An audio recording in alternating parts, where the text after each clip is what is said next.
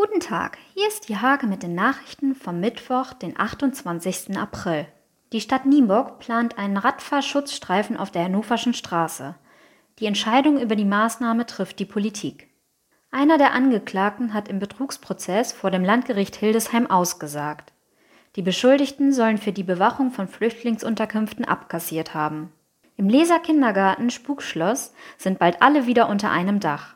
Nach der Erweiterung gibt es Platz für drei Regel- und zwei Krippengruppen. Steinkes Samtgemeindebürgermeister Knut Hallmann sprach mit der Hake über seine Amtszeit.